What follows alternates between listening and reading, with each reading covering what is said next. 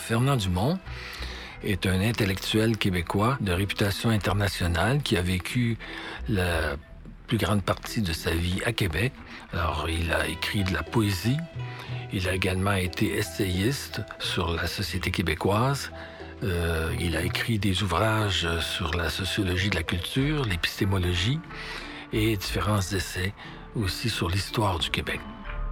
Il est né à Montmorency, qui est maintenant euh, une partie de l'arrondissement de Beauport. Euh, son père était ouvrier à la Dominion Textile, qui est une usine aujourd'hui démolie près des chutes Montmorency.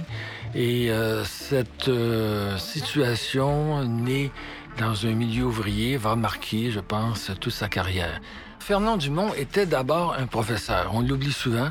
Il a enseigné à plusieurs générations d'étudiants dans des cours qui faisaient Salcombe.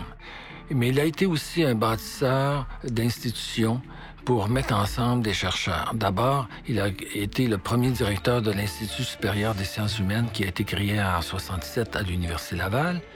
Il avait aussi précédemment été le cofondateur avec Yves Martin et Jean-Charles Falardeau de la revue Recherche sociographique, qui est une revue interdisciplinaire de sciences humaines et qui est toujours euh, active à Québec. Et par la suite, en 1979, il deviendra président directeur scientifique de l'Institut québécois de recherche sur la culture, qui a été créé par le gouvernement du Québec et qui va euh, s'impliquer dans la recherche euh, sur la culture dans différents domaines euh, au cours des années 80-90 avant d'être intégré à l'INRS. Fernand Dumont était un intellectuel engagé dans sa société. Il posait des diagnostics, par exemple, sur la situation de l'éducation au Québec, sur le nationalisme, euh, sur les classes sociales, euh, sur l'idée de participation politique, euh, sur l'idée, au fond, comment avoir des raisons communes pour vivre ensemble.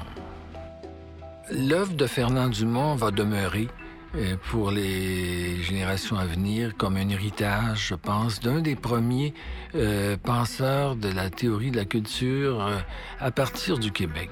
Et ça, je pense, c'est ça qui est important de comprendre que beaucoup de gens se sont inspirés de ce qui se faisait ailleurs. Lui, il a voulu partir de sa société et de construire une théorie de la culture à partir de ce qu'il observait ici, mais pour partir du particulier pour aller vers l'universel.